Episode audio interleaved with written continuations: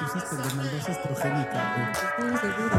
Yo me digo solo disruptiva. Disruptiva. Pero bueno. Pues bueno, eh, este es un nuevo episodio de Aftershave, eh, un podcast dedicado a quién sabe qué cosa, al desarrollo personal desde una perspectiva del pick-up y de muchas otras cosas. No es que por eso ya no digo, ya no digo de qué se trata este podcast, porque se trata de muchas cosas y ya no sabemos a veces ni de qué estamos hablando. Hoy estamos con Irlane Ricardes, que es una terapeuta que nos recomendó nuestro invitado anterior y que coincidentemente era amiga de Lord Rufine desde hace muchos años. Era. Como bien mencionas, era. No, me refiero a era como había- llevan siendo amigos muchos años. Se dice. Yo estoy un poco spacey porque ayer me atacaron los demonios y los ángeles al mismo tiempo. Si de repente hay silencios incómodos, perdónenme, por favor. Pero obviamente estoy también con Lord Rufine Hola, gente. y yo creo que sería mejor que tú empieces con las preguntas. Ah, yo con las preguntas. Sí, hola, sí. gente. ¿Cómo están? Los Rufine. Y pues sí, como dice Crisanto, es una muy buena amiga de hace varios quinquenios. Y pues ya mencionamos, su nombre es Ricardes. Muchas gracias por acompañarnos. Y pues yo quisiera empezar pues, para que te explayes a gusto, ¿no? En sí, ¿qué es a lo que te dedicas, mi querida Irene? Por las tardes, algunos Por días. Algunos días, de vez en cuando, mi de hobby. cuando. Pues creo que la razón por la que me invitaron es porque una de las cosas que hago, eh, hago unos tratamientos que se llaman, bueno, yo los llamo baños de tina. Y es una mezcla de mm, diferentes maneras de utilizar herbolaria y va desde herbolaria, le hace toda la gama de plantas que tengan algún efecto benéfico para estimular o relajar el sistema nervioso. Y la base es preparar un té gigante. Lo que yo hago es hacer un té gigante y te meto a esa tina de hierbas y dependiendo de lo que tú quieras trabajar, pues se hacen mezclas específicas para eso. O se estimula o se relaja el sistema nervioso. Y se acompaña con un bonito cóctel psicotrópico. Y el tratamiento dura promedio entre 6 y 8 horas. Entonces es un día de autoexploración. Y lo que lo define es el tema que tú quieras tratar. O sea, cada persona que va, pues trae su propio rollo. Y para mí es como irme de viaje. O sea, cada vez que hay una tina, yo tengo la posibilidad de acompañar a alguien a un clavado a su propio mundo. Nunca sé qué va a pasar. Las cosas suceden como se van presentando en el día y salvo las cosas logísticas de lo que requiere una preparación una, de un tratamiento así, todo lo demás lo tengo que ir jugando como se va presentando el día. Llevo 20 años haciendo esto y apenas me doy cuenta que cuando digo llevo 20 años, digo es un montón. Ya es un rato. Ajá. Y los primeros tres años, pues eran cosas que yo empecé porque fue un regalo de una amiga. Empecé a ir a unos tratamientos con una persona que me enseña. Son dos personas de las que he aprendido mayoritariamente todo lo que sé. Y a través de esas dos personas, Ujú. una vive en Canadá, la otra vive en Guadalajara. Y a partir de ellos fui conociendo comunidades y personas en diferentes partes de la República que viven un estilo de vida, pues poco urbano, mucho más conectado con temas de naturaleza o de siembra y su estilo de vida es así. Y el fundamento de lo que yo hago es una intención de conservar cosas que en la medicina tradicional tienen un peso muy particular, que es el respeto y el intento de utilizar una planta que les podrías llamar como una planta sagrada, porque es como más se conocen, eh, bajo una línea en donde lo que estás buscando es poder verte a ti mismo tal cual eres y entender tu realidad desde lo que es mejor para ti. Y a eso se volvió para mí después del tercer año que lo estuve haciendo por temas de querer estar mejor yo conmigo. A partir de ahí lo empecé a ofrecer para otras personas y pues la verdad yo no lo veo como un trabajo. Si tú me dices a qué te dedicas, pues igual y te digo los otros trabajos que tengo. Pero Claro. para mí Latina es un compromiso de vida. Eso es parte de mí, es parte de lo que yo creo que yo puedo aportar de grano, que es un espacio donde la gente con la que me toque coincidir va a llegar y va a salir de ahí siendo una mejor versión de sí misma. Es todo. Eso es increíble y es inspirador. Sería la manera tal vez más fácil de resumirlo. Ok, para mí yo creo que el camino que me llevó hasta aquí, hasta estar haciendo este podcast en el que hablamos de estas cosas, todo empezó con algo similar. Tomé ayahuasca con mi novia una vez y de repente pues, cambié de ser alguien demasiado tímido y demasiado rencoroso, inseguro. no, no fue inmediato, ¿no? Pero me empecé a abrir cada vez más y desde ahí no ha parado, ¿no? Ha habido veces que voy otra vez a ese tipo de terapias cuando estoy atorado en algo o cuando siento que necesito una respuesta de algún tipo o, cuando me siento atorado de alguna forma y el trabajo que esté haciendo en ese momento no me está dando exactamente las respuestas o me está nada más, eh, pues sí, me quedé atorado como en un loop. Normalmente ahí es cuando lo hago. Conozco a mucha gente que también se ha transformado a través de eso. También a mucha gente que, como platicábamos ahorita antes de empezar el podcast, hay mucha gente que abusa, ¿no? Lo ven como su única manera de comunicarse con Dios, ¿no? Que es un error en el que se puede caer justo si lo haces muy seguido. Y hay gente que ya no puede hablar con Dios de otra forma. Y además sienten que es una especie de competencia y, lo va, y van como acumulando experiencias psicodélicas que los hacen más espirituales o menos. O sea, supongo que es gente que no ha entendido muy bien el mensaje porque justo la idea es que al final nos olvidemos del más y del menos. Claro. Oye, Irlene, yo te quería preguntar, yo como un, ser cutre, rupestre, cero consciente, ¿hay algún tipo de requisito? ¿Necesitas que la persona sea de cierta forma? Porque igual que digo, no sé, te puede caer cualquier persona, puede caer un güey, a lo mejor te ha tocado, ¿no? Alguien que se le bota la canica, no sabe qué hacer, le entra un panic attack. Em, los requisitos realmente los pongo yo en relación a si yo me siento capaz de contener el proceso de alguien o no. Ok. Entonces, cuando alguien me busca, siempre es por un tema de referencia. las personas llegan porque alguien que fue conmigo las recomendó. Y siempre tenemos una conversación antes, telefónica o video, o van y les invito un té, una chela y platicamos. Y es, ¿qué te trae por aquí? Yo necesito saber como cuál es la razón por la cual a una persona le interesa hacer eso, justo para poder entender a qué voy a jugar yo y qué puedo o no puedo hacer. Eh, sí tengo ciertas restricciones, personas con algún tema psiquiátrico diagnosticado. Claro. No son candidatos idóneos para que tú las hipersensibilices con un psicotrópico. Personas que están tomando pastillas psiquiátricas se pueden llegar a atender, pero el tiempo de preparación es distinto. Un ejemplo muy tradicional es que esté tomando ribotril porque está ansioso, porque tiene una depresión muy severa. Para poder hipersensibilizarlo de esta manera, tienes que llevar a la persona a un proceso para que verdaderamente la acción psicotrópica sea algo que favorezca y no que detone. Eh, a nivel sistema nervioso, pues estamos hablando de cosas muy distintas. Entonces, esas cosas son para mí como ciertas restricciones. Por eso yo tengo que entender qué quiere la persona. Pero te puedo decir que de ahí en fuera, pues cualquier persona que quiera estar consigo misma es candidata. Y eso en la plática, lo único que a mí me permite es a veces entender o ayudar que ellos lleguen con tres bullets al día de latín. ¿Por qué necesitamos bullets? Porque sí requiero para la forma en como a, a mí me gusta y como yo aprendí a hacer este tipo de tratamientos, requiere una intención, un norte. ¿Y para qué me sirve el norte? Porque al momento que la persona está hipersensibilizada, también es una parcela tan grande, esa sensación, que te puedes perder igual que si te pierdes no queriendo pensar. Deflectar se puede en cualquier estado.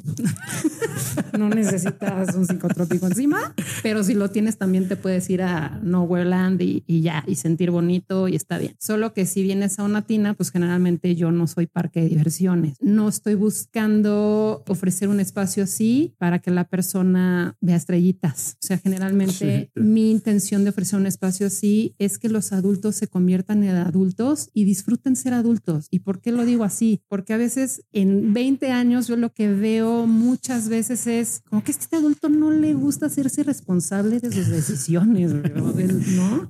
Sí, está cabrón. Em, y muchas de las eh, cuestiones que a muchos nos van bloqueando en la vida, en realidad, cuando te haces responsable de lo que estás haciendo, de lo que estás diciendo y tú tomas la rienda de lo que tú decides y tú eres, sí tu vida cambia, pero no necesariamente estamos tan hechos a eso. Entonces es más fácil victimizar o es más fácil deflectar o es más fácil echar culpas. Hay muchas otras cosas más fáciles que ser responsable. la neta sí. Eso que acabas de decir ya valió todo el podcast. entero todo este episodio. bueno, gracias por haber estado con nosotros. Cuídate mucho, güey. Bye. Es muy interesante porque creo que ese, ese trip que tuve ayer sin asistencia de nada tuvo mucho que ver con darme cuenta que tal vez hay cosas que a las que me estoy aferrando que ni siquiera me pertenecen a mí. Cosas que quiero hacer que más bien son cosas que creo que quiero hacer o que creo que los demás, eh, creo que me darían cierta imagen frente a los demás o algo así, pero tal vez no es realmente lo que yo quiero, ¿no? Y tal vez no es exactamente lo que yo soy. Digo, a cada rato me viene, o sea, me siento a reflexionar sobre eso. A ver, ¿estoy realmente haciendo algo que me gusta y que quiero o estoy haciendo algo porque quiero dinero y, y quiero dinero por esto y luego este, esto lo quiero por... E-? Y, y hay muchas capas que están llenas como de laberintos. Además, es como todo un laberinto ahí y, y pues creo que eso, algo que me pasó ayer es, oye, pues, también parte de ser adulto es dejar de vivir en las fantasías de los demás, ni siquiera las tuyas. Claro. Y bueno, y ser adulto es divertido, o sea, ser adulto va hasta padre cuando lo disfrutas. No, bueno, creo que cuando te dejas ser adulto, ¿no? Porque todos tenemos como esa onda de ser bien Peter Pan, por eso el término de chavo ruco. Muchas veces en mi vida me considero chavo ruco y que dices, güey, déjate crecer, güey, déjate vivir la etapa que te corresponde. O sea, aprende a ser adulto y no en términos de adulto como lo conocemos, de esa imagen o ese estereotipo que se conoce del adulto funcional. O el adulto serio, ¿no? O el adulto que ya todas las puede y todo. No, es como buscar la manera de ser más honesto contigo. Claro. Incluso ni siquiera importa si lo que quieres o no quieres va o no va con los demás. Es solo que tú tengas claro por qué lo estás haciendo, o sea, en qué te beneficia a ti y eventualmente pues darte cuenta de que lo ideal es que no embarres, ¿no? Cuando tomas ciertas decisiones que implican a otros seres vivos, ni siquiera no solo humanos, pues que estés consciente de que también ¿no? Fíjate qué bonito lo que acabas de decir con respecto a otros seres vivos. También nuestro eh, invitado pasado hablaba sobre eso, ¿no? El no interferir a veces con la vida de los seres vivos y no solo los seres humanos, sino todos los seres vivos. Y hay gente que seres vivos nada más piensa en seres humanos. Se le olvida que existen otras formas de vida y van y le parten la madre a. Sí, y bueno, o sea, si yo esto que acabas de decir lo veo cómo se aplica en un tratamiento de tina, todos los temas caben por eso, porque ahí lo que vas es a tener un espacio que sería también un poquito la diferencia entre tú haces una toma con algunas de estas plantas súper famosas en el bosque, en el campo, o lo haces en un espacio contenido donde hay alguien contigo y cambia un poco la perspectiva de la experiencia porque afuera mi función es buscar la manera y entender en ese momento de los elementos que yo tengo ahí alrededor y de lo que está pasando. Es un juego muy intuitivo, muy animal. Es qué necesita esta persona, qué elementos puedo poner yo ahí para que esa persona detone en sí misma memorias o sensaciones que le ayuden a seguir avanzando en lo que se ve, porque se ve cuando estás respirando, se ve que está atorada, se ve que no fluye ahí la respiración, se ve que algo y se constriñó. El juego del de afuera, o sea, el mío, es procurar un escenario donde cada que llegas a ese punto haya cosas que te ayuden a volver a recuperar tu respiración fluida. Pero si recuperas la respiración fluida en un estado hipersensibilizado, en un estado de conciencia más compleja, automáticamente ves muchas veces el origen de lo que te constriñe. Eso es lo que posiblemente diferencia este tipo de tratamientos con un uso de un psicotrópico en comparación con tratamientos que no lo llevan, que es que en un tiempo muy corto, o sea, en un momento, llegas a niveles de profundidad de tu propia experiencia de vida rapidísimo. Yo lo que estoy sorprendido es que dijiste que eran de seis a ocho horas. O sea, si es aventar toda una tardecita ahí. Sí. un día completo. Es un día completo y es parte de la idea. O sea, claro. el día, y por eso a mí me gusta que sea parte de mi forma de vida, porque es un día que es un día de sin tiempo. Yo no estoy contando el tiempo así de, híjole, chavo, pues ahí estás llorando, pero ya son seis horas. Aquí es hora que te largues. Ya vete, ¿no? Lo dejas todo chuequito, güey. Sabes, ya se te acabó el tiempo. Ven a tus siguientes sesiones. No. Y un poco el compromiso es que yo trabajo generalmente con eh, apoyada por otras dos personas que mm. generalmente son las mismas. Entonces, dependiendo cuál pueda, es la que me está apoyando. Y pues las cosas las preparamos desde en la semana, tienes que ir a hacer las compras de las hierbas, las hierbas se hierven un día antes, se dejan reposar, vas llenando la tina como por momentos, Ajá. hay una logística, luego la persona se va y pues tienes que limpiar el desmadrito, ¿no? Eh, a veces eh, pues las cosas se ponen interesantes. Sí, me o sea, a veces sí uno tiene que trapear y cosas un poco más complejas que solo vaciar la tina. y este tratamiento va de la mano con una parte que es un tratamiento físico. O sea, la Mm. persona antes o después, dependiendo del caso, se le hace un masaje, que es un masaje parecido a un desbloqueo, a un masaje transverso profundo, digamos, Ujú. para la gente que toma masaje. Y es un masaje pues con un cierto grado de presión media, media alta, salvo que la persona tenga alguna restricción física, pues se hace algo más parecido a lo que harías en un cráneo sacral, ¿no? Que son técnicas muy, muy de presión súper baja y de estimulación nada más, o trabajar fascias o así. Pero eso ya lo ves. Entonces imagínate que primero te manosean, ¿no? O sea, es como te aflojan todo el sistema, pero tú ya estás hipersensibilizado. Y luego estás en el agua. El agua por sí misma, agua con hierbas, agua caliente 37 grados promedio, es una regresión natural celular. Sí. Todos nos formamos Sí, en un ambiente en, acuoso. en un ambiente acuoso. Y entonces cuando tú entras ahí, hay una explosión. Sí, yo me lo estoy imaginando por dentro y, mi, mi reacción ahorita fue como de, fíjate, nada más de imaginármelo, de venir de, de ese ambiente acuoso cuando estás en el vientre de tu madre y por dentro sentí mi corazoncito como, ay, qué rico, quiero Es- estar es ahí, el güey. mejor abrazo. Quiero Entonces, estar ahí. Es un abrazo tan primario Súper sanador. no hay sistema nervioso que no reaccione a eso. No hay, no hay. No importa el trauma que traigas, el pedo que traigas, el shock que traigas. Ese momento, cuando lo estás viviendo ahí, es como, ah, Yo ya voy a ir agendando mi cita. yo creo. es una, es- es una delicia. No, no, de verdad. nada más que yo creo que si, si yo fuera ahorita, probablemente sería uno de los que, De los se, que hay que trapear. de los que se vuelven locos. No, tal vez no, pero De de, los lo- que hay que trapear. de- de los que uf, güey, estoy, o sea, pero eso es algo que ya, por suerte ya reconocí. Ya sé en qué momentos tengo que no hacer nada. güey. En qué momentos sí tengo que hacerlo. O sea, porque Yo- ahor- ahorita con lo que tengo, con lo que está sucediendo conmigo adentro, pues tengo suficiente material como para trabajar tantito, ¿no? Yo sé que si ahorita yo tomara cualquiera de estas cosas, pues arri- arriesgaría a entrar en un estado medio psicótico. Y eso es parte de lo que yo generalmente en una entrevista tengo que validar. Claro. A mí no me interesa que la gente vaya, la verdad. Entonces no es como de, ay, no, sí, sí, ya, ya, llégale. No, No, porque el chiste es que sea el momento. Yo no tengo que hacer nada, ese momento se va a dar, pero si veo este tipo de y en las pláticas van saliendo cosas y entonces cuando vas conociendo a la persona dices, ¿sabes qué? Igual y te conviene hacer esto primero, o reposar Antes un de- rato, o el tema preparativo, pues sí se le pide a las personas que no beban alcohol, que, que bajen la sal, bajen las grasas. Son cinco días de eso, no realmente eh, tanto, pero para algunas personas eso es una complicación. Pero qué fuerte, ¿no? Porque dices, güey, es para ti. O sea, eh, si no puedes hacer ese tipo de cosas que son cinco días, es como, güey, es Está bien. sencillo, es, digo, Pues si no lo quieren hacer está bien, sí. pero es para mí creo que si una persona se quiere aventar a tener ese tipo de experiencias que al final sabes que es para ti, es en beneficio propio y no quieres hacerlo. Yo siempre tengo ese conflicto, claro, por mi lado de los Rufain Mamerto que juzga todo, Claro. porque pues inconsciente. Cinco días de que Pero- no vas a chupar y güey, bájale a la grasa y cuídate cinco días nada más para que tengas un viaje placentero, güey. Para tu buena suerte, vamos a, te voy a interrumpir y voy a decir así al público que tenemos la versión eh, gatos al agua, ¿no? Hay una versión de Tina ¿Cuál es eso? para el perfil de personas que llegan así, o sea, que sí quieren, pero si los va a echar al agua como gatos, se agarran. ¡fuic, fuic! los intentan aventar y Aferrados a la tina de no sí me hay mojo. una versión para eso y esa es la parte bonita Ah. que se diferencia un poco de la manera en como yo aprendí cosas de medicina tradicional. La medicina tradicional, el uso de las plantas sagradas, tiene un fundamento importante de romper el cuerpo, romper el mundo físico para que salga el espíritu. Claro. Y se traduce en unas lindas purgas, ¿no? De muchas muy buenas horas.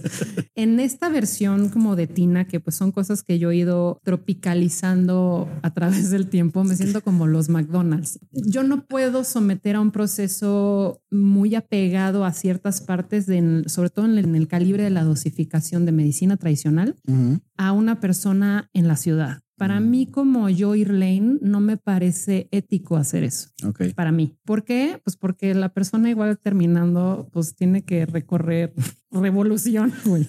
¿no? Y acaba de venir de Saturno. Sí, Hay no una ligera diferencia entre Saturno y revolución que uno debe estar consciente del escenario. Claro. Entonces, hay ciertas dosis que son para cuando estás en un escenario mucho más en la naturaleza, mucho más abandonado, donde yo puedo estar con la persona tres días y estamos perdidos en alguna zona del país donde eso se permite. Generalmente mi zona número dos es Bacalar porque vivía ahí y bueno, pues ahí las cosas también funcionan con una cucharada más grande, pero el formato en general, lo que yo he aprendido es que no todo mundo está necesariamente dispuesto a sentir esas purgotas. Pues es y, que es y lejos a veces de ayudar, choquean o psicotizan o asustan. Entonces, pues en algún momento en mi proceso de aprendizaje y haciendo tinas, dije, bueno, podemos tener la versión para gallinas, básicamente. Claro. O sea, se vale estar agobiado y se vale tener dudas, pero yo no podría decir, ah, no, sabes que no estás claro, llégale. Pues no, es como tienes ese susto, entonces el juego se llama, vamos a decirle a tu cabeza lo que va a pasar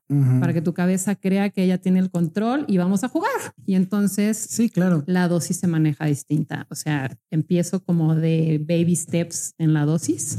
Vas a tener el masaje, te vas a echar al agua, vas a sentir delicioso. Pero al momento que yo te eh, proponga un escenario de hipersensibilización, lo vamos haciendo de manera paulatina. ¿Sabes? Lo que tú no sabes en ese momento paulatino es que en algún momento ya estás ahí. Pero tu cabeza dice, ah, no, vamos de a poquito, todo bien. O sea, Sí, eso- no pierdes este terror o no te da este tema como de, puta, ¿y qué me va a pasar? Y voy a perder el control y no voy a saber de mí o, se- o me va a salir el trauma que no quiero ver. No necesariamente. Y eso la verdad sí se puede regular. Sí, vaya pues que tengas una experiencia. Eso me encantó lo que acabas de decir, ¿no? De que tú juras de, es que nuestros constructos sociales y nuestra mentecita tan chistosa de, no, güey, yo domino la situación, yo, yo sé, yo, esta vieja, ok, date, date, ¿no? Yo voy a mi tina y lo que tú me digas, yo tengo el control de todo. Y es muy bello que pase ese, ese momento en el que tú juras que sigues teniendo el control de ti, pero tú ya estás en otro pinche boleto en otro lado y tú por dentro todavía medio engañándote de, "Ah, me la pelaron, güey, yo A- a sé, aquí estoy parece- dominando este asunto. Sí, a mí me parece hasta romántico verlo. Así que, ay, cosita. Exacto. Sí, porque es, eso me encanta de la espiritualidad o de la onda hippie come flores, que es cuando más cree uno que tiene el control de las cosas y que uno domina y que uno es un ser como yo cuando empiezo de ególatra y trascendido. No, hombre, yo soy el más consciente y la vida te da unos madrazos que tú dices, no, pues no, si estoy bien pendejo, ¿no? ¿Cómo creo en algún momento que de verdad tengo el control sobre las cosas? Cuando no, lo único que tienes que hacer es dejarte fluir. Y qué bonito que en tu caso sepas como después de tantos años lo que dice, está la gente que ya conoce y los que van a tener una primera experiencia o los que están muy aferrados a esa idea de, ah, no, yo no quiero que me pase nada y yo voy a tener el control absoluto de la situación y de repente los guías de tal forma en que tengan también un disfrute, ¿no? Totalmente. Rico, que digas, wow, Y se vale, y se vale, se vale no querer perder el control, se super vale. claro. Pero ¿a qué vas a ir ahí? No es como de, ay, a ver si medio lo suelto. No, eso de todos modos, cuando estés ahí va a pasar. Es, sí, Y es es algo otras de las cosas donde uno dice, ¿para qué se preocupa si uno ya sabe qué va a pasar? No importa. El chiste es que si tú quieres tener el control y te gusta, está padre. Pero ¿por qué? O sea, ¿por qué te gusta? A veces ni sabes. Y normalmente eso es lo que encuentras en un tratamiento así, como la claridad de entender por qué eso es tan importante para ti. Y si tú sabes eso, no importa si a la gente o a la sociedad o a ti te gusta o no te gusta, si tú sabes por qué lo haces, de verdad hasta cambia tu manera de buscar el control. Claro, es, es muy bonito porque aquí entonces aplicaría lo que siempre decimos en Aftershave de cuestionate todo. A lo mejor hay personas que no se lo cuestionan porque así crecieron y es de, güey, así es y así tiene que ser. Pero cuando hay personas como tú que facilitan esta situación de, a ver, güey, ábrete, deja, deja fluir y por lo menos date el chance de saber por qué quieres ese control, ¿no? ¿Por qué estás aferrado a ciertas ideas? Y a partir de una terapia como estas, estés tan relajado y estés tan a gusto que empieces tú a entenderte a ti mismo del por qué estás viviendo lo que estás viviendo y no nada más en automático como la mayoría. y que tengas la libertad de poder verte desde ahí. O sea, no vas a que nadie te juzgue. O sea, no Claro. vas ni siquiera tú mismo a ponerte en ese plan contigo, ¿no? Como Mm. más de juez, de ay, que qué me está pasando, porque soy así. No, es justo toda la propuesta o la razón por la que a mí me gusta hacerlo es de verdad podemos disfrutar más, o sea, no la podemos pasar muy bien y, se vale como poder decir, híjole, güey, no, a mí la neta no me gusta eso de soltar las cosas y está bien. Y, está bien. y disfrutar eso también está bien. El tema es nada más un poquito eh, la invitación de date chance de verte de otras maneras, desde otros lugares, porque vas a encontrar cosas. Igual unas las vas a querer cambiar, igual unas te van a sorprender, igual unas vas a decir, no mames que se vayan. Pueden pasar mil cosas, no lo sabes y esa es la parte que a mí me gusta mucho. Nunca sabes nada. y al final del día terminas encontrándote con lo que en ese momento te va a hacer una diferencia. Y si confías en eso, si confías solo en eso, ya es una diferencia, pero grande, porque es para ti, te la llevas tú. Sí. Y eso sí es algo que no hay manera de cuantificar en un valor, ¿no? Porque hay veces que sí me dicen, ay, oye, pero si esto es tan lindo y tan espiritual y tan, ¿por qué cobras? Porque vivo en un mundo físico. Claro. Pero para efectos de lo que yo termino, o sea, el costo de una tina es alto por el tipo de cosas que usamos. La remuneración es bajísima, es un pequeño agradecimiento. O sea, uno no se hace rico de estar haciendo estas cosas, pero sí te haces rico de espíritu. O sea, para mí siempre hay un crecimiento al estar acompañando a alguien porque somos lo mismo. Estamos viviendo cosas diferentes desde maneras diferentes, pero yo soy capaz de poder generar un espacio así porque soy un humano, porque me duelen las cosas, porque siento las cosas igual que tú,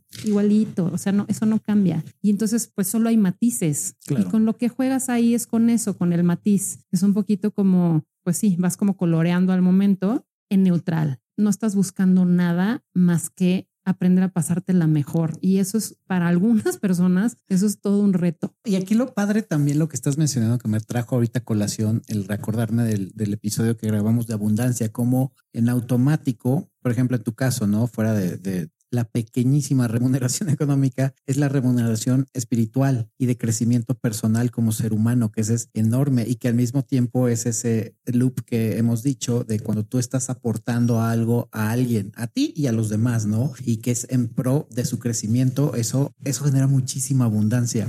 También cobrar por las cosas, no sé por qué está tan mal visto, no sé por qué está mal cobrar, o sea, es, es como un programa que por ahí nos metieron que cobrar bien está mal. Que si alguien es tu amigo, no le debes de cobrar. Que si, pues no, ¿por qué está tan mal cobrar? O sea, ¿por qué está tan mal cobrar bien o ganar dinero? O sea, no, no está mal. No, aparte que no está mal cobrar, creo que también es el asunto de, güey, al final de cuentas, como dice Irlen, vives en un mundo físico donde se requiere de ¿no? O sea, no es, o sea, si vivíamos en un mundo del trueque, pues órale, no hay pedo. Pues claro, o sea, si estuviéramos en un nivel de todos prana, pues bueno. Con gusto, exacto, todos prana, pero no. E, e, ese problema con cobrar es justo por lo que e, es, es algo que perpetúa bastante la mala relación que tenemos con el dinero todos. Si en lugar de eso pensaras, pues, a ver, es dinero, no importa si esta persona es mi amigo o no es mi amigo o lo que sea. Yo lo digo porque yo me cuesta trabajo cobrar cosas a veces. Me da pena cobrar pero luego pienso, ¿por qué debería alguien de tener pena de cobrar? Pues es dinero, no, no le estoy pidiendo que me dé un brazo, o que me dé, regale su casa o algo así. Y a final de cuentas, pues lo que yo nada más conozco tal vez cinco personas que hacemos lo mismo, o sea, como de maneras muy similares. Y justo nuevamente cuando platicamos este tema del el valor que se le va poniendo, procuramos estar en el mismo costo. Obviamente hay, hay cosas que, que varían pues por la zona en donde estamos. Claro. Eh, de que el traer las cosas a veces es más caro o donde tú estás no hay o mm, situaciones así pero generalmente la plática siempre va en torno a cómo lo podemos hacer accesible para una, un buen número de personas. Porque evidentemente hay quienes y te lo dicen y esa es la parte bonita. Quien puede pagar más te lo deja. Ni siquiera es un tema, no es un tema de que yo lo diga, es un tema que alguien por su gusto dice, esto vale el triple y lo pone. Y hay gente que dice, me encantaría hacerlo y te ofrezco tal vez parte de lo que yo sé hacer a cambio del pago o parte de, esa, de ese pago que tenga un intercambio. O sea, cuando quieres, las cosas a final de cuentas las acomodas. Y eso es a lo que yo siempre me pongo muy dispuesta. Y bueno, no hay nada más estimulante que ver a alguien queriendo ser una mejor versión de sí misma. Eso claro que estimula. Y a final de cuentas, eso es lo que yo estoy tratando de poner cuando alguien va ahí. O sea, mi parte es, yo estoy tratando de ser mi mejor versión y eso es lo que te va a compartir viniendo aquí y vamos a jugar. Oye, y yo tengo otra duda hablando ya de cantidades, ¿alrededor de cuántas eh, plantitas o elementos podría tener una tina? O sea, 5, 10, 20, Puede ser N mil. tremendamente variado. O sea, te puedes ir a cualquier mercado y comprar todo el mercado. echar todo ahí. Así como, como si fueras a Houston de shopping, pero te vas a- al mercado a comprarte tus manojotes de hierbas.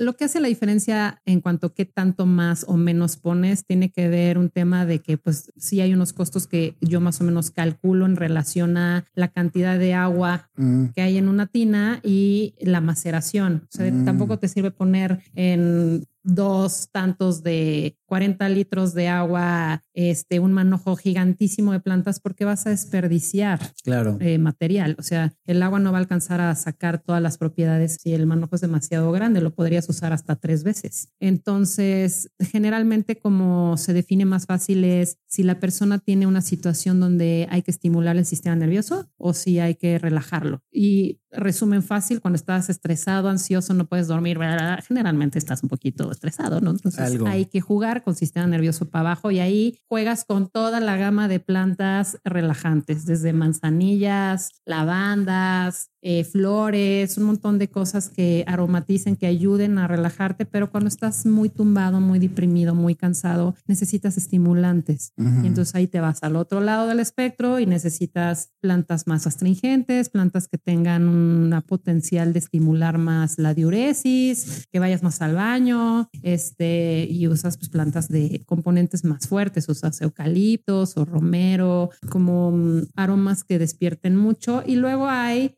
las que por tradición se utilizan para ciertas cosas, ¿no? Entonces, no, pues la abre caminos, que no, pues es una planta que se cree que sirve para tal o cual cosa. Esa es la que me dio Isidro. Abre camino. Se llama Abre Caminos. Abre caminos. O sea, hay un montón de plantas que tienen nombres muy particulares porque en muchos, eh, en muchos lugares del país se utilizan para cosas muy específicas y luego ahí ya los temas se vuelven un poquito más pues distintos en relación a las razones por la cual lo usarías. Pero Ujú. depende Ok. de si yo lo estoy utilizando con una función de acción física Ujú. o si yo tengo o coincido con la creencia de que la planta podría ayudarte a tal o cual cosa. Yo que llevo tantos años usando plantas, sí podría decir que hay un chip en mi sistema que posiblemente si me ves platicando con una maceta dirías, ve, esta vieja sí ya la perdimos. Pero para mí es un gran momento de interacción, así como de no manches, ¿no? Y, y es un juego más de resonancia. Y una cosa que me parece que también a veces se pierde de vista con el tema del mundo vegetal. Las Pero- plantas, o sea, Pero cabrón. son plantas, reino vegetal, estamos de acuerdo. Psicotrópicas o no, son plantas. Y en un resumen, yo, yo diría que se utilizan para efectos terapéuticos mucho porque la planta eh, contiene un mensaje muy claro de armonía y de un tema, o sea, si te pones así ya muy conceptual, ya es, la planta desde la semilla ya es y no crece y cuando sale la planta que tú quieras, siembras un naranjito y sale la naranjita y no, no, o sea, no se voltea a ver a la otra naranja y se, o sea, güey, le salieron más hojas que a mí. Qué poca madre, ¿no? Y se consterna. O ese tipo de cosas pasan en nuestro mundo, güey. Entonces, si estás consumiendo un algo de origen vegetal, a mí me da mucha risa ver cómo el hombre le atribuye propiedades de hombre al mundo vegetal, ¿no? No, bueno, en general tendemos a humanizar Eh, todo. Claro, Eh, Sí, pero sí. la realidad es que así sea la planta sagrada y aquí evidentemente eh, podría ir a la hoguera para muchas personas. Yo sé, porque he estado ahí, que cuando estás en esos estados de hiperconciencia tienes experiencias que no son explicables con la mente racional. Vas Ujú. mucho más allá Ujú. y es distinto, es un lenguaje distinto. Pero al momento de hacer una integración, ya que tú tienes un consumo de un psicotrópico y pasa el día en que lo tomaste, es como si tú le metieras una bomba al sistema nervioso, mocos la explotas, abres la conciencia, pero ese embudo no se cierra de, de aplauso. Claro. Toma tiempo en que tu cabeza, tu mente, necesita tiempo para acomodar esa información de una manera lógica. Tú no tienes que hacer nada, eso tu cerebro lo va a hacer. Sí, Pero la única manera de que eso pase es que te muevas, que de eso que viste y de eso que sentiste lo pongas en una acción concreta. Esa es la magia de tomar un psicotópico y para eso sirven. Si no haces eso, si no te mueves, pues te quedas en Disneylandia de la sensación. Exacto. Y está padre, pero no le sacas todo el provecho de lo que tiene. Y es que a final de cuentas lo haces o si te das cuenta de eso, cada que tú tienes un consumo de hiper eh, exponenciar tu cerebro a cualquier cosa que le metas que lo lleve más allá en esa expansión, te puedes dar cuenta que te está mostrando el camino para que tú lo cultives en ti, porque esa detonación pasó en tu sistema nervioso. O sea, no es que llegue un componente externo a detonarte y se vaya y no esté. En nuestro sistema nervioso tenemos los componentes bioquímicos que permiten que esa catalización eh, pase. Entonces, eso es un poquito lo que a veces se pierde mucho de vista en esos consumos, como olvidar que realmente estás buscando conocer el camino de cómo hacerlo tú constantemente. Sí. Y ahí es donde digo que ser adulto es algo divertido, pero para eso tienes que ser responsable. O sea, decir, ah, si yo pongo atención en esto, entonces mis cosas van cambiando. Y ahí es donde las plantas se vuelven estos maestros como para hacerte un recordatorio de, ahí está la línea, o sea, tú tienes esto, tú puedes. Pero no es que, honestamente, al gran espíritu de la planta que me digas, te vales madre, güey. Claro. O sea, no es como del Hikuri no está ahorita así pensando, puta, güey, no mames, mira estos güey, no otra vez. Ahí en otra vez a consumirme, híjole, no, puta, se levanta llorando por la humanidad. No, No. es una planta. Hay un mundo ahí eh, mucho más allá de expansión y de conciencia en el que en algún momento coincidimos, es como hacemos clic, ¿no? Y por eso, pues todo lo que está documentado de las experiencias que en tantas partes tan diferentes del mundo siempre terminan siendo muy parecidas.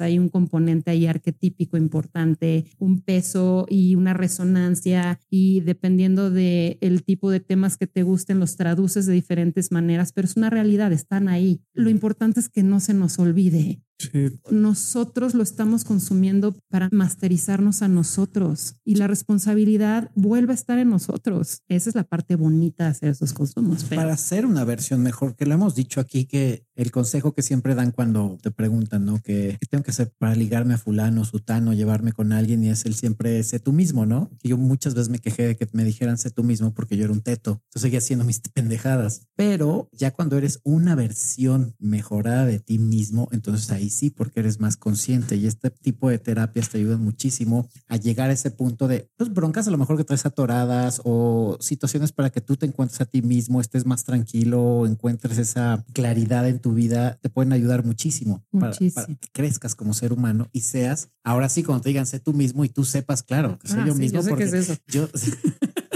exacto, ya sé. En- como una nota lo que acabas de decir, yo creo que la razón por la que el consejo de sé tú mismo, sobre todo en el contexto de las relaciones, es un muy mal consejo, es porque, güey, no se trata de ti. No se trata de ti, se trata de la otra persona. Cuando estás en una relación, se trata, te digo, en parte se trata de ti también, ¿no? Pero no solo se trata de ti, no se, no se trata de qué tan chido seas tú. Bueno, no te vuelvas un ególatra, ¿no? Eh, exacto, o sea, se trata de, que- de, de la relación más bien, digamos, no se trata Sí, de... o sea, ahí el enfoque es como qué de ti quieres poner en una relación, ¿no? o sea, o para qué Claro. quieres una, ¿no? Y que para esto yo te quería preguntar en este crecimiento, ya para cerrar, eh, experiencias que tú hayas dicho, no mames, personas que a lo mejor después de haber platicado con ellas y esta entrevista y que decías, híjole, no, pues sí trae ahí cosas, varias, varias madres atoradas y que después de hayas visto un cambio, pero turbo electro radical, digo, porque seguramente hay un cambio siempre, pero hay, debe de haber, sí, aparte de ti, A ver, a ver, a ver, Tú me aparte de ti. conoces a los 14 años. Yo sé, güey, He cambiado tantito. un poquito. Si por algo lo hice en mi forma de vida o yo lo veo más allá de, de algo a lo que me dedico, No, es sé. justo por vivir eso, por decir, no madre, sí me voltearon el calcetín durísimo. No, yo sé, porque sí, claro, yo, bueno, aquí a título personal, a Irene la conozco hace muchos años y claro, la persona que yo conocí hace ya más de 20 años era como, ah, está chingona, güey, es buen pedo, güey, está guapa, güey, esa ta madre, that's it. Me la vuelvo a reencontrar unos años después y yo, claro, curiosamente en otro camino distinto ya de, a mí no me gusta llamarme consciente, siempre digo menos rupestre en mi caso, y me empieza a platicar todo lo que ha pasado por su vida y yo con el hocico así de ah, caca, que experimentas qué, que ves qué, que sientes qué, Ahora, que disfrutas qué. Sí te puedo Wow. decir que los tratamientos, yo creo que no te podría decir, hay un tema así que digas una persona que le pasó esto. Lo que es muy cañón de ver es cuando una persona de verdad se vio. Y de verdad sale convencida, no importa cuál haya sido un tema, brilla, güey, y empieza a hacer cambios y tomar decisiones en su vida y pues siempre es este tema de ¿qué tengo que hacer después del tratamiento? Nada. Necesitamos que ese embudo tome su tiempo y hacer nada, haz de cuenta que dijiste la peor idea. O sea, no, no, no podemos, no, es, es complicadísimo no hacer nada cosas que mueven mucho, los tratamientos de pacientes terminales siempre mm. son rompemadres. no, hay uno que no. Y eso a veces a mí me pone muy triste porque obviamente me ha tocado despedirme de personas que he tenido la fortuna de que pasan por ahí antes de salir, ¿no? Pero a, mí de repente y sí tuve momentos donde me entristecía mucho ver por qué estas son las gentes que más huevos tienen, güey. O sea, están convencidas, saben la claridad eso a mí me hace querer ser más responsable yo conmigo. Que digo, o sea, las conversaciones que se dan en esos tratamientos Está muy te voltean el mundo muy cañón, muy. Una experiencia fuerte para mí fue hacerle su primera tina a mi hijo de nueve años. Se lo hice a los ocho. Tina, todo, all inclusive. Y cuando yo le pregunté cuál es tu intención, pues yo me imaginaba, la verdad, algo pues como muy de niño de ocho años. Y me dijo, quiero aprender a no sentir culpa. Bájale a los ocho años.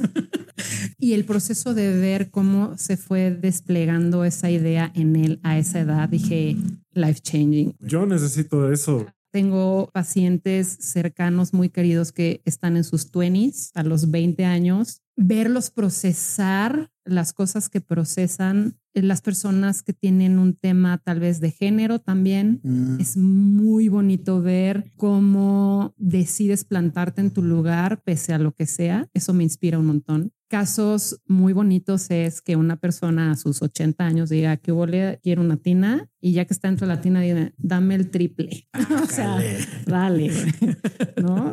o sea, vine a divertirme. Y justo ves eso, no hay una ley, no hay nada que te detenga a ser mejor en ninguna edad. y, estar viendo eso. Qué bonito, ¿no? Que se rompan condicionamientos. Se rompen condicionamientos. Entonces se vuelve, la verdad, un día, para mí se vuelven días paradisíacos y regalarte un tiempo sin tiempo es una experiencia muy bonita. Y lo que la persona percibe de, o sea, el día es para ti y hay dos personas, porque finalmente somos dos, que están ahí para ti, que tampoco están contando el tiempo, porque no importa porque eso no es importante, porque yo ya sé que dura 6 a 8 horas por el tipo de dosis que doy, pero hay veces que esas horas, esas 8 se convierten en 12 y yo no lo sé hasta ese momento y la persona tampoco lo sabe. Entonces yo nada más les digo, nada más avisa que estás aquí porque evidentemente hay las historias chistosas de que se les olvida avisar y entonces ya cuando salen en Latina pues ya los están buscando por medio México. Oye, pero me gustó una frase que dijiste, darte ese tiempo sin tiempo, ¿no? Que en mi caso, yo como lo rufan, yo no creo en el tiempo. Digo, es una medida que se requiere en una sociedad. Yo no creo en el tiempo, pero qué bonito cuando te puedes dar ese momento de decir, me voy a dar, me voy a entregar y lo que se dé, ¿no? O sea, lo que tenga que fluir, que tenga que fluir. Si terminan trapeando aquí, ni modo. Si no terminan trapeando y terminamos en un viaje súper chingón, qué bueno, que al final sigue siendo súper chingón, ¿no? El que, el que, el que termine sonando trapeando vale madre. Claro. Digo, me imagino que debe ser cuando la gente se pone, eso creo que me va a pasar a mí en algún momento de quererme resistir a un cambio muy denso que he tenido durante tantos años en mi vida. Puta, y deberían de ver la cara de Juanita babeando, güey, así de ya me vi. Yo, yo, yo, creo que yo sé cuál es tu bloque ahí. ¿Cuál crees? o sea, yo creo que a ti te da miedo darte cuenta de que la magia sí existe. No, sé que existe. Lo que yo no quiero es experimentarla. que no me agarre. Exacto, porque yo veo a todos ustedes y veo a mi sensei, veo a Irlene, que por cierto Irlene conoce a mi sensei, que es Porfirio, que por casualidades de la vida como terminó el mismo grupo de personas creyendo en ese tipo de ideas y gente muy funcional que todos digan, ah, pinche bola de hippie come flores que están bien estúpidos y creen en sus desmadres hippie come flores. No, es banda que te cagas y platicas con ellos, menos conmigo, conmigo es más de desmadre, ¿no? Pero sí es muy cabrón esta situación para mí de sé que existe porque lo experimento a ciertos niveles, pero creo que el momento en que yo me abra, puede que no me pase nada y diga, güey, qué chingón, y Pachamama diga, fucking pussy, güey, no te va a dar nada porque eres un cobarde y así con lo que tienes ya, güey, ¿no? Se acabó ayer. Exacto. y otra que te diga, ah, sí, cabrón, mira, ahora sí, ya que te aventaste, mira, puedes a lo mejor sentir o percibir lo que muchos de todas estas personas perciben y sienten. Y digo, güey, yo a mí me cago si me pasa ese tipo de cosas. Güey. Sí, es, eh, o sea, tengo mucho miedo de eso. Sí, porque la, o sea, la, la cosa en mi experiencia con la magia es que la magia no es solo luz la magia también es oscura. Claro. Entonces, la gente que va, y supongo que eso pasa a muchos pacientes, ¿no? Y a muchas personas espirituales. Ellos piensan que en, en el camino espiritual lo único que va a pasar es que cada vez van a encontrar más luz y no, güey.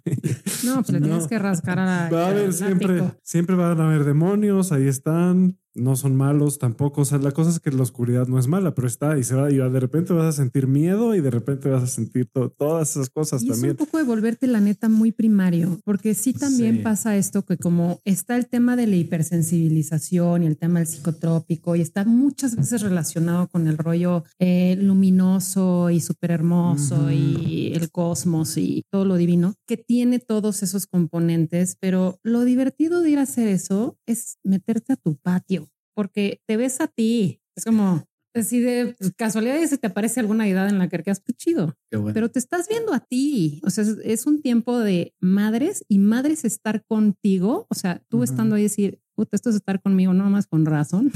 Ahora me entiendo. O sea, güey. ver eso y voltearte a ver con ese grado de detalle y con ese grado de, de ganas de verte, las ganas de verte hacen la diferencia, pero claro que te asustas de verte. Y dices, Sí. O, o te Sí. das cuenta Sí, cuánto nonsense mamas. O sea, dices. Estoy yendo de pendejadas, güey, pero las estás viendo. Entonces es divertido, pero a la vez es abrumador. Que dices, Claro. puta, ¿quién te las metió? Tú. Tú solito. O sea, Tú solito. Y no dejan de salir, o sea, no, no paran, güey. no dejan de salir. O sea, cada- a mí en mi experiencia, ve, yo creo que por lo que Che diarrea espiritual. ahí. Sí, no mames. Tal cual. Yo creo que por lo que ayer entré en ese trance extraño es porque Ajá. últimamente me están saliendo todo bien, ¿no? Todo me ha salido bien, todo ha fluido bien, ha ha salido cosas inesperadas, han funcionado cosas que no sabía que Qué rico. realmente funcionaban, ¿no? Y pues yo estaba en mi high muy cabrón, pues ya, ya sé qué pedo. Y, de repente otra vez ayer algo me recordó, no, güey, no, no sabes qué pedo. No sabes nada. No, no, no, o sea, ni, pero, o sea, no- pero ni cerca, ¿eh? O sea, pero ni cerca. Sí, claro. Yo no tenía idea de que tenía miedo al éxito. No tenía idea. Verga. Pero, Eh, sí, pero no miedo. es un clásico. Pánico. No sabía. Yo pensé, ¿cómo voy a tener miedo al éxito si todo el tiempo lo único que Güey, soy crisanto, güey. Mamo éxito, güey. estoy buscando el éxito todo el tiempo? ¿Cómo puedo tenerle pánico a algo que se supone que quiero tanto, güey? Y no. Y, Y, y es chistoso. pánico, güey. Porque tú crees que te pasa a ti así, no, pero es que yo no quiero sentir y ver esas cosas. Y es como, eso es lo de menos. O sea, lo de menos es que te pase algo weirdo. Lo de menos es que se te aparezca alguien ahí que ya se murió y de repente sientes que ya está ahí y y te habla. Y. Eso es lo de menos. Eso es lo light. Cuando estás ahí y te ves a tu inmamable ser, güey, Es que ese, ese, brotando de su, como Godzilla, güey, así, güey, se sale de la tina y así, hola. Ese es el que dices, mm, que sí, el, el- sí, concuerdo completamente en experiencias que me han contado y personalmente conmigo, que dices, sí, de las peores cosas que me pueden pasar en la vida, chingón. El pedo es cuando me tengo que enfrentar a mí. Hugo con los Rufine o los Rufine con Hugo, sobre todo Hugo con los Rufine. Cuando entro en, mi- en mis ondas de eh, meditar o hablar conmigo mismo, hablar con los Rufine y digo, güey, qué inmamable, qué de la verga ser soy, güey. O sea, yo, sin castigarme tan cabrón, porque digo, sí me amo, sí me gustó. sí me gusta y sí me da el espejo y digo, da, sí me doy, güey. Pero sí hay partes mías que digo, qué asco, güey. No Sí. mames, cómo me aborrezco en unas cosas, güey. Es justo ese tipo de pasas cosas con ese tipo de tratamientos que si tú me preguntas, no, bueno, quién sabe si me metería, ve, ve tú a saber. Una referencia súper básica de saber si verdaderamente le estás sacando el mayor provecho a lo que estás viendo, pregúntales con los, a los que vives. no hay pierde. O sea, si tú juras que con tus tratamientos y yo hago y yo voy, yo medito y yo estás increíble y así, Ajá. Pues vi- está padre. Está. Pregúntales a los de al lado. Así de, no, este güey la meditación le dura 20 minutos y el resto del día es un Es una mamada, güey. Sí. Ay, o Sí. sea, es donde está la diferencia y es mucho la invitación de pues aprender a que pasarla bien es un estado que uno elige pues en lo cotidiano. Claro, en lo cotidiano. No. Exacto. Lo cotidiano, güey. O sea, no estás hablando de no, cuando nos juntamos y entonces me beso, la entrevistamos a hablar chido. No, güey. Es, No, ¿Qué no, pasa es- fuera de esto, güey? O sea, en tu lavando el traste. Sí, Ah.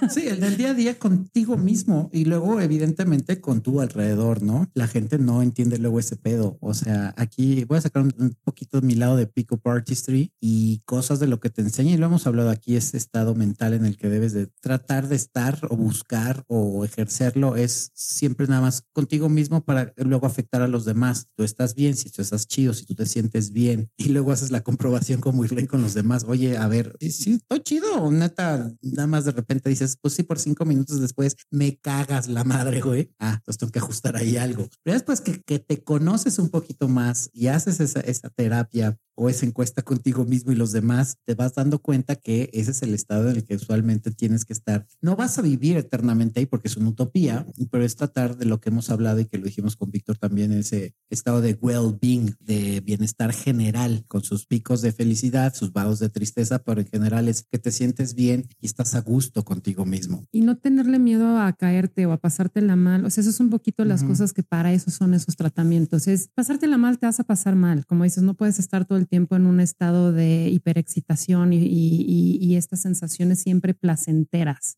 El tema es cómo te caes. Exacto. ¿Qué haces cuando te caes, güey? Ahí es cuando, ahí eso es lo ¿Cómo divertido. reaccionas? Ajá. Porque tú puedes marcar tu propia evolución, cómo vas tú contigo cuando te pasan esas cosas, tu manera de reaccionar, lo que te metes en la cabeza, las pendejadas que te dices, si te criticas, si no te criticas, si te juzgas, si no te juzgas, la manera en cómo tú solito decides caer al hoyo al que quieras, de lo que sea que te lo haya detonado, es tú contigo.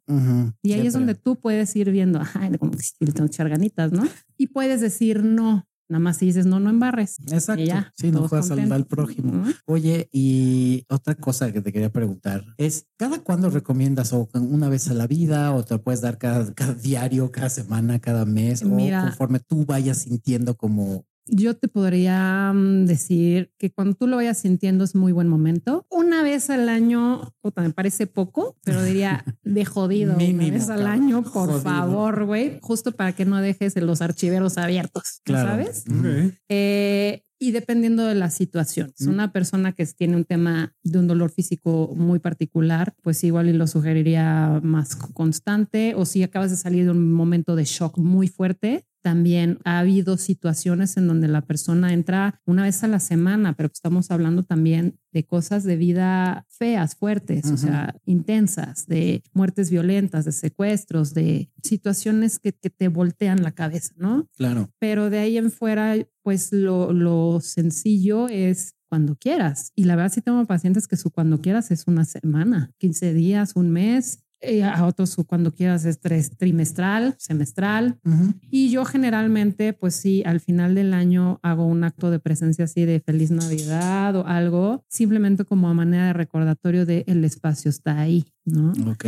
porque sí creo que si lo haces una vez al año, yo por ejemplo que lo hago como parte de mi vida, no necesariamente incluso, eh, o sea, como más en microdosis, no porque tomo una dosis completa, pero lo intento hacer mínimo una vez al mes. No necesariamente con una toma de por medio, pero sí meterme al agua y darme ese espacio y correr el proceso. Si no lo logro, no pasa de dos meses, pero es que lo veo. La No, car- O sea, es como abrir el archivero y Y aquí- deberían de ver la, ahí la- ves los años. la cara, la sonrisa de Irlene de cada vez que se imagina y dice, ay, sí, a huevo, güey, Ay, está sí, está rico, padre, está ¿no? rico, sí está chingón, güey. Sí, sí, me gusta. Mi querido Crisanto, algo que tengas que opinar. Yo te veo como anonadado, güey. Pues sí, uh, mira, antes de, Está antes, cabrón, ¿no? antes de venir aquí me acababa de enterar que me iba a ir a Los Cabos Ajá. y ahí tenía miedo, güey. No sé por qué, pero dije, güey, tengo un poco de miedo de irme hacia Los Cabos nomás. Así nomás. No es sé que qué va a saber, pasar. fíjense, parte de la abundancia, lo estamos platicando, Irlene, que era, le- él tenía pensado echarse un cafecito en la noche en la Condesa y resultó que se lo va a echar en los cabos. O sea, Sí, y, eh, aunque suene muy chido, muy white, muy white mamador, pero qué chingón, güey. suena muy chingón, pero pues antes de venir aquí estaba nervioso. Estoy, estaba, tenía un poco de miedo de ir y luego me acordé un poco de qué es lo que estaba pasando por mi cabeza ayer y es, ah, ya sé que de dónde es ese miedo, es miedo al éxito otra vez. Fíjate. es miedo a pasármela muy bien, incluso, güey, o algo Sí así. pasa, sí O pasa. sea, porque entonces, ¿qué responsabilidades voy a tener si me empieza a ir tan bien? Entonces, Ser adulto. eh, pero se me, eh, esta plática hizo que se me quitara. Ve nomás, Me güey, fui- nada más. Por toda la piñata. me, me- me fui dando cuenta que, pues, oye, ¿sabes qué? Últimamente he tenido conversaciones muy chidas. La persona que invitó es mi amigo y pues, Ajá. ahora ya se me antojó ir a hablar, platicar con él de todas las cosas que he estado aprendiendo, ¿no? Qué rico. Y que se la pase tan bien como yo me la he pasado platicando de estas cosas. Entonces, pues ya estoy listo para irme. Se avecina una tarde de placer total. Qué rico. Oye, Erlen, pues te queremos agradecer por tu bonita participación en este podcast, por compartir tu, tu experiencia de vida, tu disfrute. ¿Quieres dejarnos tus redes sociales para que te busque la gente o te vale madre? Pues la única que te dejaría es, o sea, ya verás por qué cuando te metas, la de Instagram, ¿no? Tengo una cuenta en Instagram que se llama Irlane360 y de hecho la abrí justo a petición de mis pacientes que decía, ponme unas notitas ahí, ¿no? Sí. Y la verdad lo hago con el mm, un poco morbo, diversión, de que lo que está escrito ahí son cosas que me van pasando a mí en relación con mis pacientes y amigos que Sí, veo sí, desde sí. el punto de vista terapéutico. Y entonces esas frases y esas conversaciones luego las traduzco en pequeños posts Mm. que son para picar con las lavas, son nada más disruptivas o inspiradoras, pero en relación a eso que me está pasando en mi pequeño mundo con mi gente. Mm, Y yo creo que, o sea, es un buen punto de contacto. Sí, vayan, Irlane 360 en Instagram es muy divertido. Hay inclusive hasta una frase por ahí en ese, en ese Instagram. Y hay unas que seguro, seguro les va a remover cosas. O sea, van, hay unas que se van a cagar de risa y otras que se van a identificar, se van a espejear y les va a sangrar este. Sí, ese es un La snack, vida. o sea, son snack agridulces, les llamo yo. Son O sea, es como unos comentarios así como ahí al calce, ¿no? Por si acaso. Ahí al calce. Y Sí, m- me ricos. parece una actividad que una vez que me lo sugirieron, pues me empezó a parecer divertido y me permite a mí tener una interacción con la Ujú. gente con la que convivo desde ahí, porque además siempre me contestan en privado. Les digo, órale, güey, contéstame ahí abajito en los comentarios. No, ni madre. Y eso me da mucha risa, güey. Digo, ¿por qué pedo? Pero bueno, eso yo me, me da risa nomás. Oye, pues mil gracias, Irlane, por compartirnos. De verdad te agradezco muchísimo, te amo. Y pues ya en algún momento me aventaré yo a hacer Yo una seguro, terapia. yo seguro. Crisanto seguro se Yo, seguro en un, como en uno o dos meses más o menos. Y yo cuando tenga menos miedo, Les prometo que voy a documentar Lord Rufine en el agua. ¿tú Sí. ves? Ya desde ahí, con Yo, de lo también quiero ver qué va a Lo pasar. voy a documentar y lo voy a exhibir. A mí, también me interesa a- saber por qué, por qué lo ha evitado durante Bueno, tanto gente, tiempo. yo solamente les digo que eso se llama ser un hijo de la chingada. Entonces no lo hagan. Eso es de malas personas. Querer exhibir al otro. Yo la tengo muchas ganas de, de- de- de verlo, cómo se comporta, pero es como más de rata laboratorio. O sea, tampoco creas que te voy a exponer tanto. Es como de el Híjole. sujeto. Híjole. Yo, yo lo quiero ver eso. Obviamente no, no, no, No sería tan se intrusivo como para ver qué, pasó durante. Yo quiero ver qué pasa después, en qué se transforma. Sí, exacto, que entres lo de menos, lo que salga. Está bueno, pues aquí está su guinea pig, hijos de la chingada. y pues les agradecemos mucho el que nos hayan escuchado. Síganos en nuestras redes sociales en Aftershave Podcast, tanto en Facebook como en Instagram. Una vez más, gracias, Erley. Y pues seguro luego te invitamos para otros temas, eh, sí, más jacarandosos y. Sí, no, hombre, pod- no, hombre, Irlene es buenísima para el. Uy, no. no Podemos sabe, platicar después de que yo vaya También. a ver qué cosas salen ahí. Les van a salir unos demonios. Bien divertidos. Bien- es que de verdad, vean a Irlene, ya lo está disfrutando. Tenemos una guardería ahí para eso. también. Pues bueno, cuídense, pórtense. ¿Algo más que quieran agregar? Que estén bien. Bueno, pues En rico. muy bien. Pues besos, abrazos a papachos, cuídense, pórtense y les mando besos otra vez en el ojo de Ra. Sabur.